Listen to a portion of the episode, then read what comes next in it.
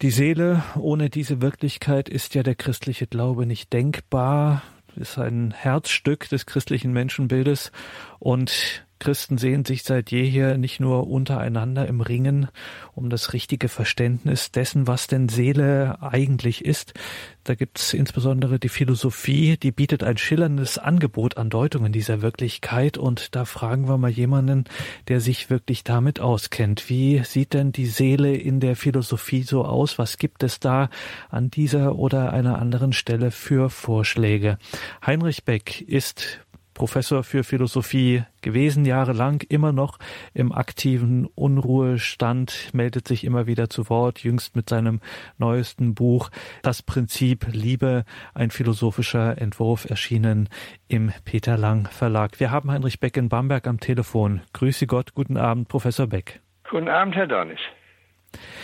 Liebe Hörerinnen und Hörer, Professor Beck war von 1979 bis 97 Professor für Philosophie an der Uni Bamberg. Darüber hinaus hat er einige Ehrenpromotionen und Ehrenprofessuren in Europa und Amerika. Unter anderem ist er Ehrenprofessor in Salzburg, in Madrid, in Buenos Aires. Er gehört der Europäischen Akademie der Wissenschaften und Künste an, ebenso der Königlichen Spanischen Akademie der Wissenschaften. Er ist Ritter des päpstlichen Silvesterordens und wer sich auf die Philosophie einlässt, der kommt an dem Namen Heinrich Beck früher oder später nicht mehr vorbei.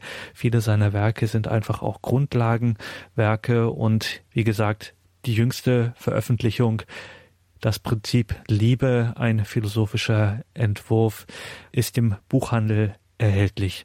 Professor Beck, Danke, dass Sie sich heute Abend wieder die Zeit nehmen. Wir sind sehr gespannt, was Sie uns zu sagen haben zu diesem großen Feld Seele als philosophischer Begriff. Wir freuen uns auf Ihre Ausführungen. Ja, vielen Dank, sehr geehrter lieber Herr Dornis, liebe Hörerinnen und Hörer. Zunächst möchte ich Herrn Redakteur Dornis von Radio Horeb herzlich danken für die ehrenvolle Einladung zu diesem Vortrag und auch für die Vorstellung meiner Person und so dann Ihnen allen für Ihr Interesse und Ihre Aufmerksamkeit. Das Thema, das uns heute Abend in Anspruch nehmen soll, lautet genau der philosophische Begriff der Seele.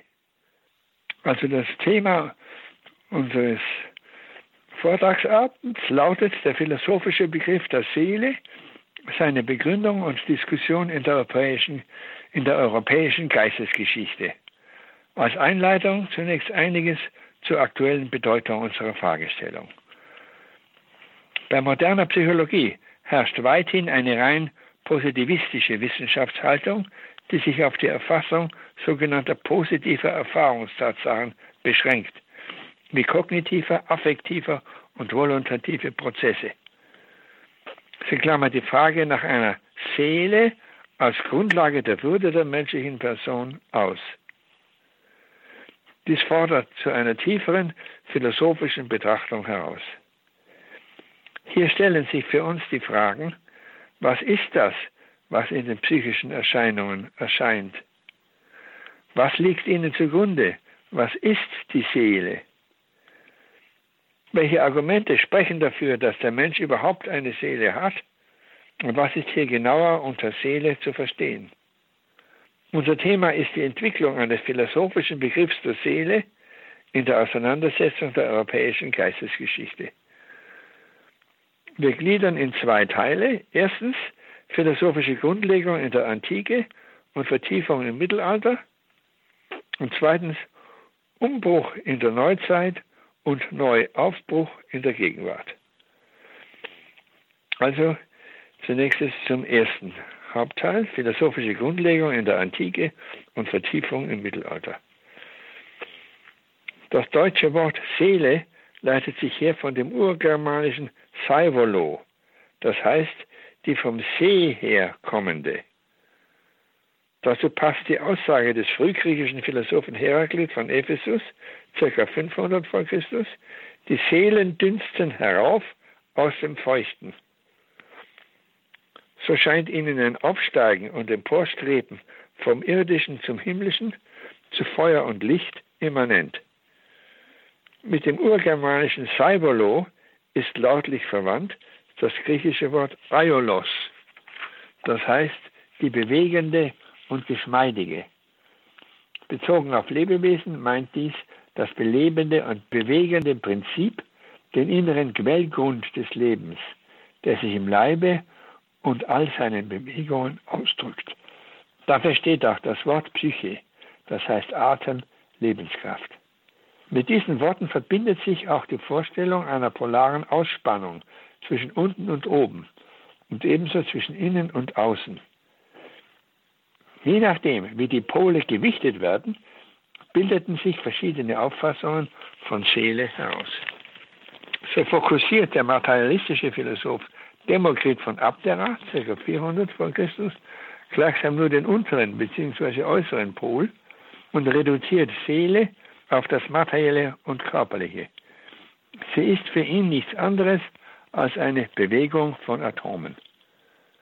Demgegenüber betont Platon von Athen, ca. 400 vor Christus, mit dem die hohe Blüte der griechischen Philosophie einsetzt, gewissermaßen den oberen Pol, der auch von innen wirkt.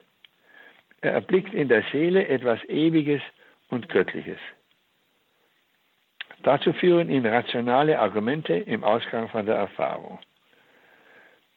Denn die Ernsthaftigkeit menschlicher Existenz zeigt sich im Fragen und Suchen nach Sinnwerten wie Wahrheit, Schönheit und Gerechtigkeit. Dies setzt jedoch ein dunkles Wissen um diese Sinngehalte voraus, sonst wüsste man gar nicht, wonach man suchen sollte. Wie aber ist dieses Wissen in den Menschen hineingekommen? Nicht erst durch innerweltliche Begegnung, da es ja dem suchenden Gang durch die Welt schon zugrunde liegt, indem es ihn auslöst und leitet. Also ist anzunehmen, dass der Mensch in seiner seelisch-geistigen Wesenstiefe bereits vor Eintritt in das irdische Leben diese Sinngehalte geschaut hat und sich nun erinnernd zu ihnen zurücksehnt. Die genannten Sinndimensionen bezeichnet Platon als Ideen. Gemeint sind nicht lediglich subjektive Gedanken des Menschen, sondern objektive geistige Energien, wirkende Wirklichkeiten, die den Menschen bewegen. Sie sind in sich selbst absolut einfach, zeitlos und vollkommen und werden von den Dingen in Raum und Zeit in vielfältiger Weise nachgeahmt. Diese verhalten sich zu ihnen wie schwache Abbilder zu ihrem Urbild. Beim Anblick der irdischen Dinge, die nur sehr unvollkommen gerecht, schön und wahr sind, kann das eigentliche Wesen von Gerechtigkeit, Schönheit und Wahrheit, das ihnen transzendent ist, aufleuchten und wie die Sonne durch einen Schleier von Wolken durchstrahlen. Alle Ideen aber gründen in einer höchsten Idee, dem Guten, als ihrem umfassenden Ursprung. Denn alles Sinnvolle wie Gerechtigkeit und so weiter, ist nichts als ein ausströmender Teilaspekt des Guten. Dieses wird letztlich als die Liebe verstanden, das heißt als das schlechthin sich verströmende und erfüllende. Sein Wesen besteht darin, sich auszugießen und mitzuteilen. Das ist das tiefste Charakteristikum des Göttlichen. Auch das ursprüngliche geistige Sein des Menschen entstammt unmittelbar dem Guten. Und Platon scheint anzunehmen, dass eine ungeordnete Anhänglichkeit an das Materielle eine Art Urschuld der Anlass war, aus der rein geistigen Höhe abzustürzen und in das Materielle, in die Materie einzutauchen. Damit wurde der Geist zur bewegenden und belebenden Mitte eines materiellen Körpers. Er wurde zur Seele. Das Innestehen des Geistes in einem materiellen Leib aber verlangte außer den Vermögen der geistigen Erkenntnis und Liebe auch die Kräfte der sinnlichen Wahrnehmung und der Durchsetzung in der materiellen Welt sowie Fähigkeiten der Assimilation von Materie in Ernährung und Wachstum. So wurde an die Geistseele noch eine sensitive Mutseele und eine vegetative, begierde Seele gleichsam angehängt. Den drei Seelenteilen entsprechen in besonderer Weise verschiedene Bereiche des Körpers, denen damit auch eine symbolische Bedeutung zukommt. Der Geistseele entspricht das Haupt des Menschen, der Mutseele die Brust und das Herz, man denke an den Ausdruck Beherztheit, während die Begierde Seele ihren Sitz vor allem im Unterleib hat. In seiner unteren Teilseele mit ihren vegetativen Fähigkeiten des Stoffwechsels und der Fortpflanzung kommt der Mensch mit der Pflanze überein. Hinsichtlich der mittleren Teilseele und ihrer sinnlichen Kräfte ist er dem Tier ähnlich. Durch seine geistige Hauptseele aber überragt er alle anderen Lebewesen. Kraft ihrer strebt der Mensch empor zum Guten. Dabei ist die emporziehende Kraft der Eros, die Sehnsucht nach dem Guten. Er richtet sich primär auf das Schöne, in dem das Gute erscheint. Zuerst sinnenfällig in seiner körperlichen Gestalt, dann auf höherer geistig-seelischer Ebene in den ethischen Tugenden und zuletzt in seinem reinen und unbegrenzten Wesen in sich selbst. Ist durch den Einsatz in der Welt die Nachahmung der Ideen und damit die Rückerinnerung an sie vollendet, so kann der Mensch mit dem geistigen Kern seines Seins nach dem Tode wieder zu ihnen aufsteigen und sich mit ihnen vereinigen.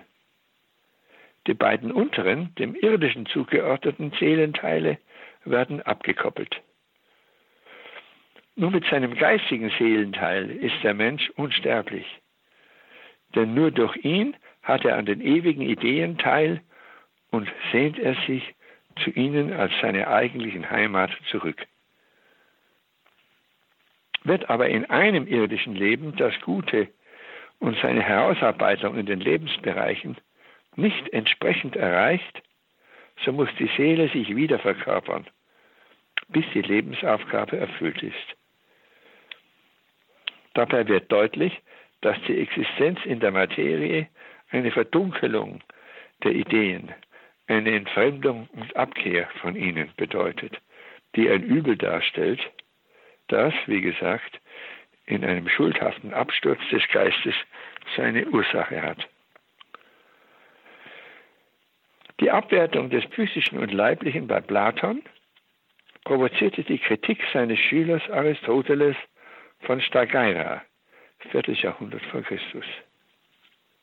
Er suchte den einseitigen Idealismus seines Lehrers in einem ausgewogenen Realismus zu überwinden, bei dem der obere, der geistige Pol der Seele, in dem Platon den Wesenskern des Menschen sah, mit ihrem unteren Pol, den der materialistische Demokrit, dessen Wirklichkeitsinterpretation verabsolutiert hatte, vermittelt wird. Nach Aristoteles ist das eigentliche Sein des Menschen nicht rein geistiger Natur, sondern eine wesenhafte Einheit von geistiger Seele und materiellem Leib. Diese ist nicht Kerker der Seele, sondern ihr naturgemäßer Selbstausdruck, in dem sie ihr volles Leben und Dasein hat. Sie ist die lebendige Wirklichkeit des Leibes und gibt ihm seine angemessene Form und Gestalt. So definiert Aristoteles die Seele als die Wesensform des Leibes. Anima est forma corporis. Nach Aristoteles haben die Seelen in der Materie ihre Existenzgrundlage. Sie bedeuten deren weitere Verwirklichung und Emporwandlung. Dies geschieht stufenweise durch das vegetative Leben der Pflanze, das sinnliche Bewusstsein des Tieres und durch den menschlichen Geist. Der Begriff Seele meint hier also noch nicht, wie später in der Neuzeit, ausschließlich das Prinzip des Erlebens, sondern umfassender das Prinzip des Lebens in der Materie. Dasjenige in der Materie, was sie belebt und damit in ihrer Seinsmöglichkeit erfüllt. So hat der Mensch nicht, wie Platon meinte, verschiedene Teilseelen, sondern nur verschiedene Seelenvermögen. Seine Seele bringt vegetative, sensitive und geistige Tätigkeiten hervor, die zusammen die spezifische Gestalt des menschlichen Lebens ausmachen. Dabei sind die niedrigeren Funktionen die Grundlage für die höheren, die vegetativen für die sinnlichen und geistigen und die sinnliche Wahrnehmung für die geistige Wahrheitserkenntnis. Die Vernunft hat ihre Inhalte nicht aus einer vorweltlichen, rein geistigen Ideenschau empfangen, sondern muss sie aus der sinnlichen Erfahrung der Welt erarbeiten. Trotzdem ist die Seele des Menschen, soweit sie Trägerin von Vernunft ist, nicht aus der Welt erklärbar. Denn die Vernunft ist nicht aus physischen Teilen zusammengesetzt, wie die durch Zeugung entstandenen Wesen, sondern absolut einfach. So muss sie, wie Aristoteles sagt, von außen hereingekommen sein. Und das heißt wohl dem Göttlichen entstammen. Aristoteles spricht aber nirgends von einer persönlichen Unsterblichkeit der individuellen Seele und einer Rückkehr zu ihrem göttlichen Ursprung. Das ethische Handeln des Menschen besteht nicht in der Angleichung an transzendente Ideen, sondern in der ganzheitlichen Ausformung der menschlichen Anlagen. Entsprechend kommt nach Aristoteles dem menschlichen Leben nur insoweit Wert und Würde zu, als er eine angemessene Form gewonnen hat. Dies markiert ein Problem, an dem die mittelalterliche Philosophie nun ansetzt. Die in dieser Perspektive wohl profiliertesten Gestalten, denen wir uns im Folgenden zuwenden wollen, sind Aurelius Augustinus und Thomas von Aquin. Der erste geht mehr von Platon aus, dessen Ansätze er unter dem Einfluss der christlichen Philosophie der Person fortgestaltet, während der letztere charakteristische Elemente von Aristoteles einbezieht. Augustinus, ca. 400 nach Christus, betrachtet die urbildlichen Sinngehalte, die Platon als ausströmende Teilaspekte des Guten verstand, als Ideen des personalen Gottes, nach denen er die Dinge hervorruft. So verdankt sich der Mensch dem schöpferischen Wort Gottes und er findet in der Schau seines Wesens seine beseligende Vollendung. Im Sinne des bekannten Ausrufs, unruhig ist mein Herz, bis es ruhet, o oh Gott, in dir. Damit tritt die Quelle des Guten aus ihrer Anonymität heraus und gewinnt personales Antlitz. Augustins philosophischer Beweis für die Existenz Gottes hat eine gewisse Ähnlichkeit mit dem dargestellten Gedankengang Platons. Er geht jedoch nicht aus von der Suche des Menschen nach Wahrheit, nach Gerechtigkeit und so weiter, sondern vom radikalen Zweifel. Augustinus erkannte, dass Zweifel nur unter der Bedingung einer unbezweifelbaren Wahrheit möglich ist. Auch wenn ich an allem zweifle, so ist dabei doch die Tatsache meines Zweifelns außer Zweifel. Und darin ebenso auch die Tatsache meiner Existenz. Dubito ergo sum lautet sein Satz. Oder noch authentischer, et si fallor sum, auch wenn ich mich täusche, bin ich. Den Grund dieses wahren Tatbestandes findet Augustinus in der absoluten Wahrheit selbst. Das einzelne Wahre ist nur durch die Wahrheit wahr. Das heißt dadurch, dass Wahrheit in ihm aufleuchtet. Es leuchtet aufgrund seiner Wahrheit ein. So verhält sich die Wahrheit wie ein Lichtgrund. Da aber der Grund nicht unter dem Menschen stehen kann, indem er Einsicht bewirkt, so folgt, dass das Licht selbst letztlich personalen Charakter hat. Es ist die Wahrheit in Person. So ergibt sich, alle Erkenntnis ist zutiefst Begegnung mit der aus ihrem göttlichen Grunde sich hereinsprechenden Wahrheit. Der Mensch hat ihr zu antworten, ja, vor ihr sich selbst zu verantworten. Dies verlangt aber eine Reinigung des Herzens und damit gewinnt das Erkenntnisgeschehen eine existenzielle und ethische Dimension. In der Berufung zur dialogischen Partnerschaft mit Gott als der unbedingten Wahrheit liegt die Würde des Menschen als Person. Es ist begründet in seiner geistigen Seele. So erscheint in der augustinischen Sicht der geistige Anteil der menschlichen Seele als das Wesentliche, während ihrem Verhältnis zum Sinnlichen und zum Materiellen eine geringere Bedeutung beigemessen wird. Wenn auch von einer Leibverachtung, jedenfalls in seiner späteren Periode, nicht die Rede sein kann. Demgegenüber nimmt Thomas von Aquin, also im 13. Jahrhundert, grundlegende Lehren von Aristoteles auf. Für ihn geht alle geistige Erkenntnis von der sinnlichen Wahrnehmung aus und ist das vegetative und sensitive Leben die Basis des Geistigen. Soweit die Seele geistigen Wesens ist, hat sie keine stofflichen Bestandteile und kann sich daher beim Tode des Menschen auch nicht auflösen.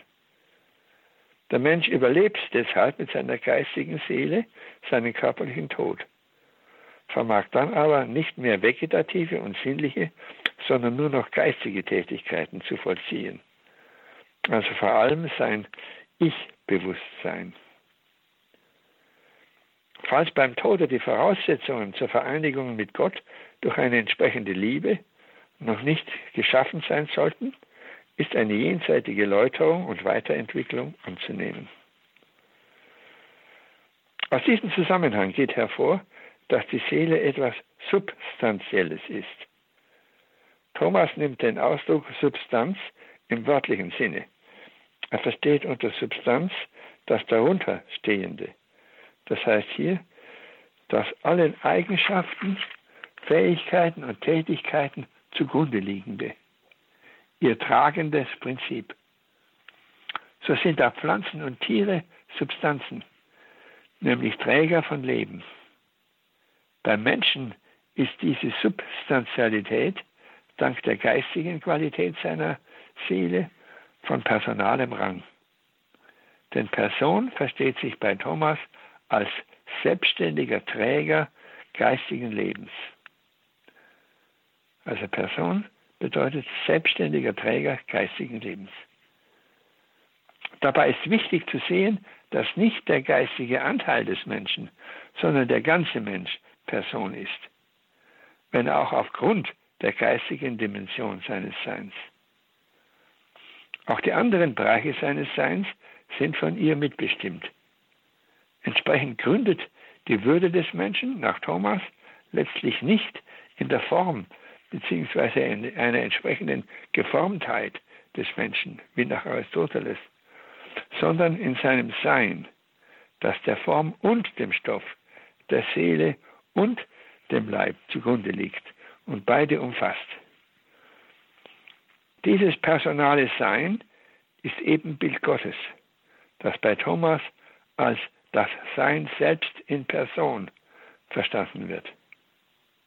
Hier zeigt sich ein Unterschied gegenüber der einseitigen Geistbetonung des Augustinus, der Gott als die Wahrheit in Person auffasst.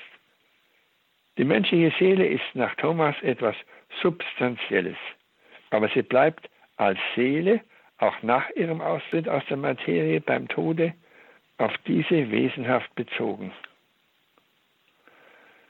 So ist sie nur als Substantia incompleta als eine unvollständige Substanz aufzufassen. Von daher erscheint der christliche Glaube an eine einstige Auferstehung von den Toten als Rückergänzung der bloßen Seele zur Ganzheit des menschlichen Seins, vom philosophischen Ansatz des Thomas sehr sinnvoll.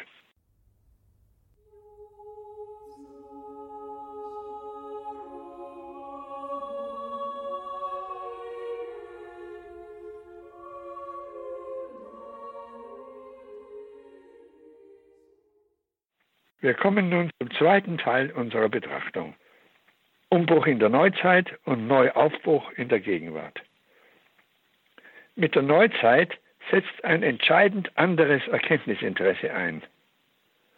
Wurde bisher der Sinn des Denkens darin gesehen, die Gegebenheiten der Erfahrung in ihrem Aussagegehalt zu ergründen So wurde mit der Heraufkunft der Technik die Aufgabe zugeordnet, sie theoretisch zu beherrschen, um sie praktisch dem Menschen zu unterwerfen. Dies bahnte sich bereits an bei René Descartes im 17. Jahrhundert. Nach ihm ist der Mensch absolutes Subjekt, das sich seiner selbst im Denken vergewissert. Cogito ergo sum. Ich denke, also bin ich.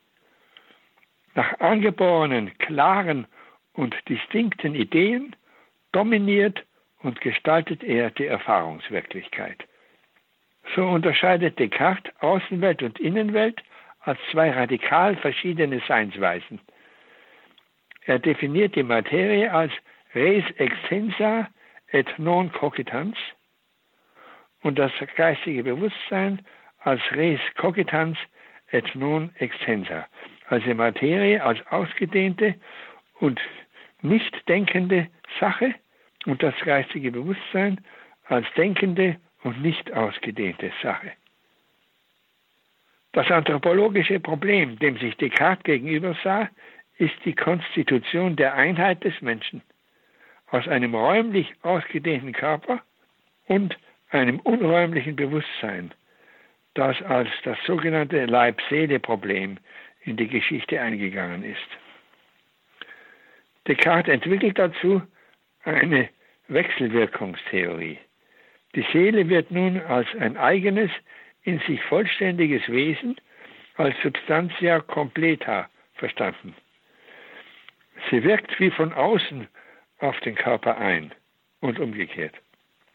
Diese Vorstellung scheitert aber an der Frage, wie zwei wesensfremde Substanzen aufeinander wirken können. Dies führte zum Standpunkt eines psychophysischen Parallelismus, der sagt, den psychischen Vorgängen laufen entsprechende physische parallel und umgekehrt, ohne gegenseitige Kausalbeziehung. Etwa weil Gott beide Seinsebenen von vornherein aufeinander abgestimmt hat.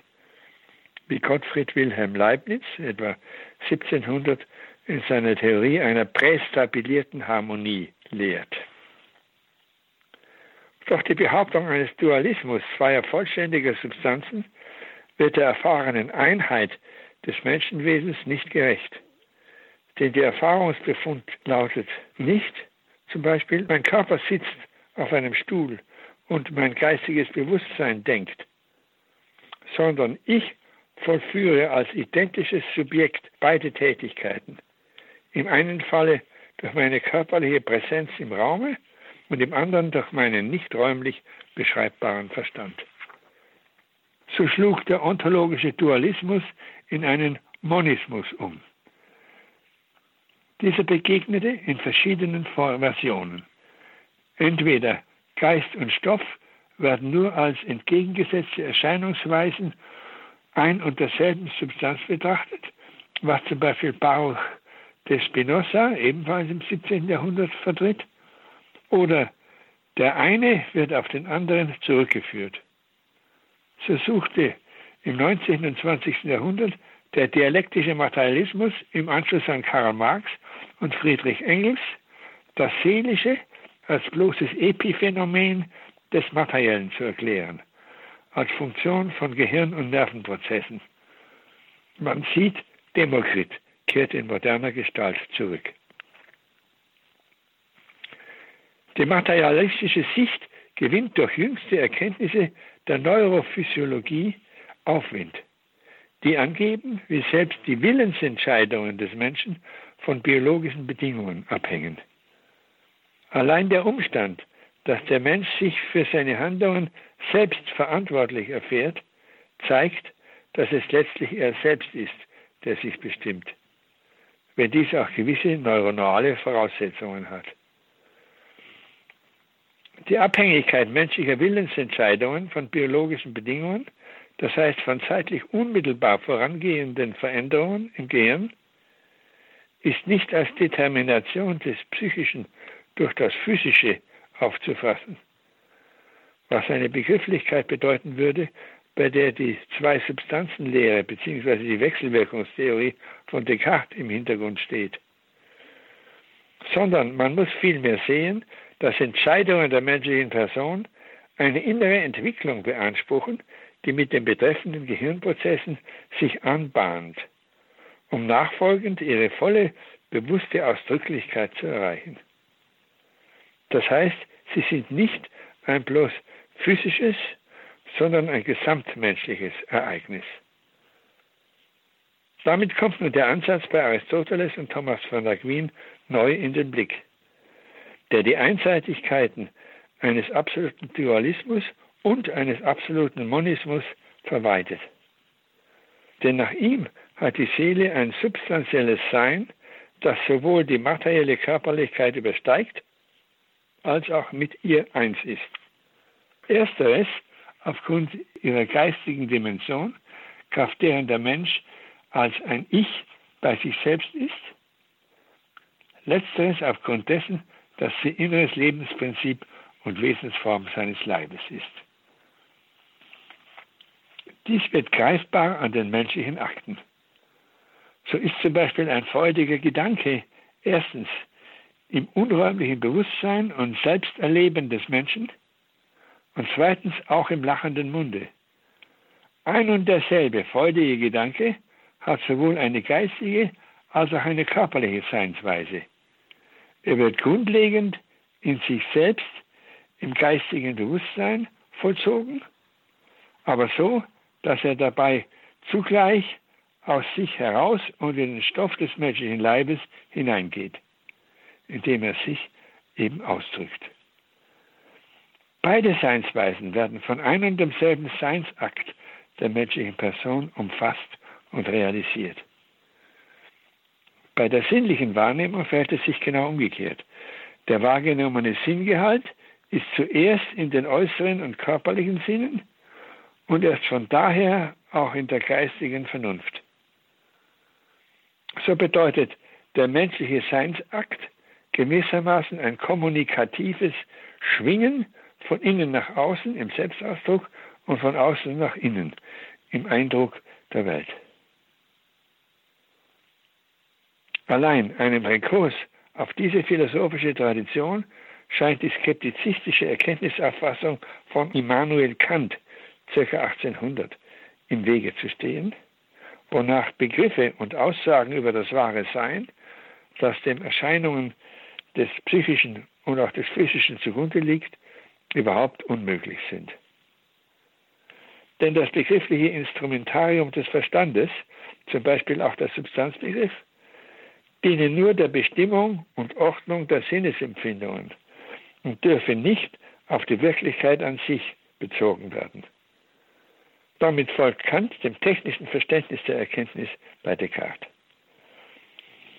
So ist nach der subjektivistischen Erkenntnisauffassung Kants die Seele kein Gegenstand der theoretischen Erkenntnis, sondern lediglich, wie er sagt, eine transzendentale Idee des Menschen, die dem insgesamt der inneren Erfahrung zugeordnet wird. Ähnlich wie die Idee der Welt dem insgesamt der äußeren Erfahrung und die Idee Gottes der Gesamtheit aller Erfahrung überhaupt. Die Unsterblichkeit der Seele ist für ihn, für Kant, ein Postulat der praktischen Vernunft, da ohne einen gerechten Ausgleich im Jenseits der sittliche Einsatz in diesem Leben unmöglich erscheint. Gegenüber dieser Konzeption erhebt sich jedoch die Frage, ob die Aufgabe theoretischer Erkenntnis nicht originär in der Erfassung und Ergründung der Wirklichkeit liegt und ihre neuzeitliche Festlegung auf rationale Bemächtigung der Erfahrung zwar bis zu einem gewissen Grade notwendig und berechtigt ist, aber letztlich doch zu kurz greift. Denn ohne ihre Entsprechung zur Wirklichkeit selbst müsste die menschliche Existenz scheitern. Immerhin aber wurde durch diese theoretische Abstinenz eine Konzentration der Wissenschaft auf die erfahrbaren psychischen Phänomene in Gang gebracht, von denen aus man einen neuen Blick in die Tiefe versuchte. So wurden im 20. Jahrhundert mittels der phänomenologischen Methode Strukturmodelle entworfen, welche das Erscheinungsbild des Menschen in vertikale, übereinander gestaffelte Schichten gliedern.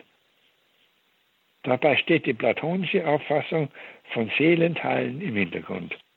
Man denke etwa an die Vorschläge von Nikolai Hartmann, Sigmund Freud, Max Scheler, Ludwig Klages, Carl Gustav Jung und anderen.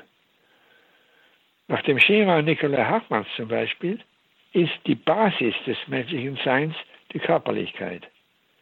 Diese wird überformt vom organischen Leben, auf das sich die Schicht des seelischen Erlebens aufbaut.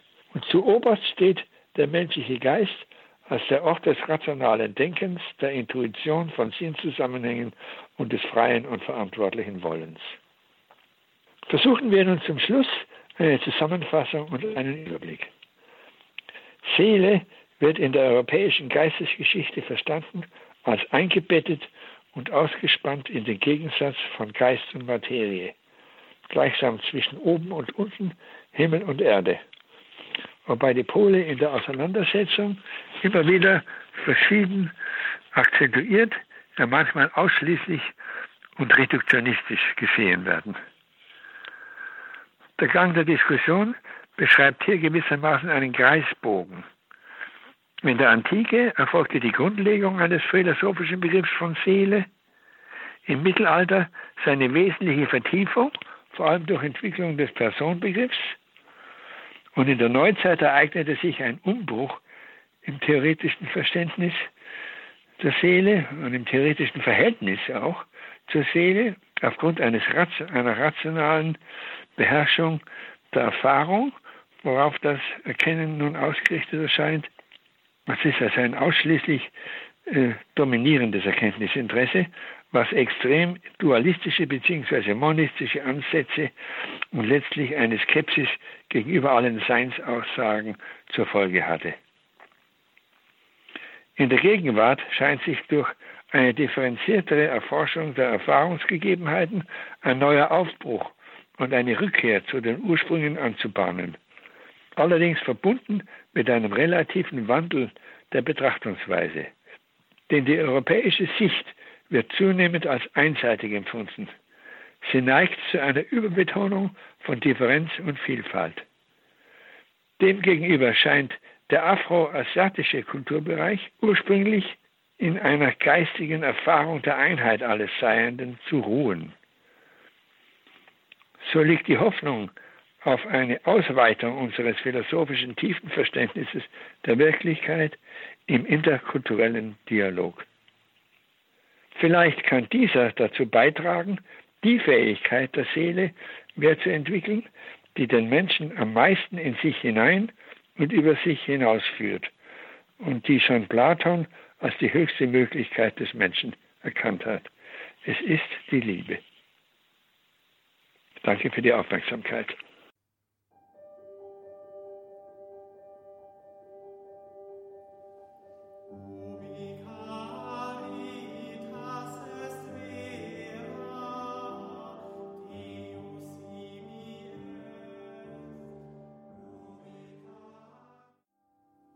Das ist die Credo-Sendung bei Radio Horeb und Radio Maria. Heute wieder ein philosophischer Abend. Wir haben auf die europäische Geistesgeschichte geschaut. Der philosophische Begriff der Seele war hier Thema in dieser Sendung mit dem Bamberger Philosophen Professor Heinrich Beck. Professor Beck, danke zunächst für diesen dichten und ja tiefen Vortrag, wo wir wirklich eintauchen konnten in diese Geistesgeschichte Europas und wie dieser Schlüsselbegriff, diese Schlüsselwirklichkeit der Seele denn gedeutet wurde, da könnten wir eine ganze Reihe dazu machen, um das auszudiskutieren. Wir müssen jetzt auf eines, was Sie am Schluss gesagt haben, zunächst einmal ähm, eingehen, weil wir schon auch speziell jetzt hier vom Radio äh, da etwas gehört haben vom interkulturellen Dialog. Da sind wir gerade in diesen Tagen, in diesen letzten Jahren doch intensiv dabei gewesen. Gerade bei uns war das Thema Afrika ganz stark. Sie haben gesagt, dass Europa ähm, in ihren Worten zu sehr zu Differenz und Vielfalt neige und man könne von anderen, beispielsweise afrikanischen Kulturen, positiv beeinflusst werden. Erklären Sie uns das nochmal, was Sie hier gemeint haben. Ja, da ist zu sehen, dass die menschliche Kultur, die Ausdruck seines Geistes ist, von der zugrunde liegenden Natur abhängig ist und von ihr beeinflusst wird. Die westliche Kultur. Das ist also Europa und äh, das von ihr, von Europa abhängige Amerika ist gekennzeichnet in der Erdoberfläche durch eine reich, reiche Differenzierung von Gebirgen, Flüssen und Seen und im Klima von einem moderaten äh, Duktus, während der afroasiatische Bereich ein gewaltiger Festlandsblock äh, ist, sich als gewaltiger Festlandsblock darbietet und von einem Großraumklima bestimmt ist, wie mon den Monsunen und äh, Passaten. Also die Natur ist im Westen, das heißt in Europa, und äh, ist im Osten, in Asien und Afrika verschieden geachtet. Im Westen mehr differenziert und die Vielheit und Andersheit betont und im Osten als umfassende Einheit von gewaltigen Gegensätzen. Und von dieser verschiedenen Naturbeschaffenheit her wird der Geist verschieden disponiert. Also der westliche Geist ist eingeladen, von der ihn beeinflussenden Natur her zu differenzieren und rational äh, zu dominieren. Und der östliche Geist ist bestimmt, ist beeinflusst in Richtung einer Einheit. Das Ganze, das Verschiedenseiende als Einheit im Sein zu betrachten und in dieser Einheit zu ruhen, in dieser Einheit zu gründen.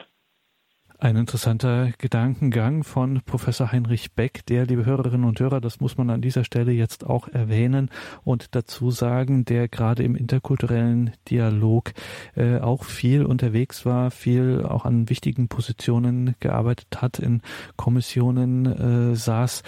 Professor Beck, das können wir jetzt hier nicht weiter ausführen. Wir müssen noch mal auf etwas anderes kommen, weil das gerade für uns Katholiken auch immer so im Verstehen auch dessen, was die Kirche dann an anderer Stelle sagt, da kommt es doch immer wieder zu Missverständnissen. Sie sagten, bei Thomas von Aquin sei die Seele etwas Substanzielles. Wenn wir in unserem Alltagsgebrauch Substanz sagen, dann meinen wir irgendetwas Materielles. Dann denken wir vielleicht im ersten Moment an ein Labor, wenn wir Substanz sagen. Aber philosophisch ist da ja etwas anderes gemeint, steckt ja etwas anderes dahinter. Können Sie uns das nochmal kurz anreißen, dass wir da ein Gespür dafür kommen, was in der Philosophie Substanz heißt? Ja, der philosophische Begriff Substanz schließt an an den unmittelbaren Wortlaut sub, darunter stare stehen. Also die Substanz ist das darunterstehende, das zugrunde liegende im Sinne des Thomas von Aquin das, was den Fähigkeiten, die der Mensch hat, seinen Eigenschaften zugrunde liegt. Ja, und es, sein Sein in sich selbst hat. Die Fähigkeiten und Eigenschaften des Menschen haben ihr Sein nicht in sich selbst, sondern eben im Menschen. Und das wird als Substanz bezeichnet bei Thomas von Aquin. Das, was den Eigenschaften, die der Mensch hat, seinen Fähigkeiten und Tätigkeiten zugrunde liegt das, was er im Grunde ist, das darunterstehende. Und was würde man jetzt mit Thomas von Aquin zum Beispiel sagen, wenn man Seele als etwas Substanzielles und Mensch als Substanz zu unterscheiden hätte? Was wäre da der Unterschied? Ja, das, der Unterschied wird im Vergleich mit Descartes, wie ich im Vortrag auszuführen versucht habe, deutlich. Der ganze Mensch ist Substanz im Sinne des Thomas von Aquin. Nicht nur seine Seele, der ganze Mensch mit seiner seelischen, geistigen und körperlichen Beschaffenheit liegt zugrunde den Eigenschaften des Menschen. Und mit dem Tode tritt die Seele aus dem materiellen Leib heraus und ist insofern dann keine vollständige Substanz mehr. Äh, das kann man an Beispielen äh, verdeutlichen. Zum Beispiel ein freudiger Gedanke ja, wird erst dann voll wirklich, wenn er sich entsprechend verleiblicht. Oder die Liebe, ja, kommt erst dann in ihre volle Wahrheit, in ihr wahres volles Sein, wenn sie sich in äußeren Tätigkeiten äh, konkretisiert. Oder äh, der Zorn oder die Verzweiflung, ja, erreichen erst dann ihre volle zerstörerische Wirklichkeit, wenn sie gewissermaßen an die Nieren gehen. Ja? Also wenn sie den Körper erfasst, sodass man sagen muss, das Seelische, also das Musterbeispiel wäre die Liebe, das Seelische ist für sich selber noch nicht vollständiges Sein. Das Seelische muss sich erst verleiblichen, muss sich verkörpern, muss sich darkörpern, um das volle menschliche Sein zu erreichen. Und die vom, aus dem Leibe ausgetretene Seele nach dem Tode des, nach dem körperlichen Tod des Menschen ist infolgedessen als unvollständiges menschliches Sein zu bezeichnen, sodass, wie Thomas dann ausführt, durch, die, durch eine, der christliche Glaube einer einzigen Auferstehung von den Toten eine Rückergänzung des seelischen Wesensteils zur Ganzheit des Menschen bedeutet und von daher glaubwürdig ist sagt Professor Heinrich Beck in dieser Sendung, in der wir über den philosophischen Begriff der Seele etwas gelernt haben und wie er in der europäischen Geistesgeschichte dann diskutiert wurde und begründet wurde. Jetzt haben wir am Schluss auch noch über die Liebe gesprochen. Die Liebe, ist das ein überholtes Prinzip? fragt Heinrich Beck in seiner jüngsten Publikation in dem Buch erschienen im Peter Lang Verlag. Wenn Sie dazu in die Details zu dieser Sendung schauen auf horeb.org beziehungsweise in der Horeb App finden Sie da, liebe Hörerinnen und Hörer, Näheres. Und von dieser Sendung, von diesen intensiven Gedanken, die kann man natürlich nachhören, ganz klassisch auf einer CD oder halt online auf horeb.org beziehungsweise in der Horeb App auf Ihrem Smartphone. Danke Ihnen allen fürs Dabeisein. Danke für Ihre Unterstützung für Radio Horeb und Radio Maria. Maria. Mein Name ist Gregor Dornis. Ich wünsche Ihnen allen einen gesegneten Abend und eine behütete Nacht und danke vor allem Ihnen, Professor Beck, für diesen philosophischen Abend. Wir freuen uns auf das nächste Mal. Alles Gute für heute und auf Wiederhören. Auch ich möchte mich nochmal sehr herzlich bedanken.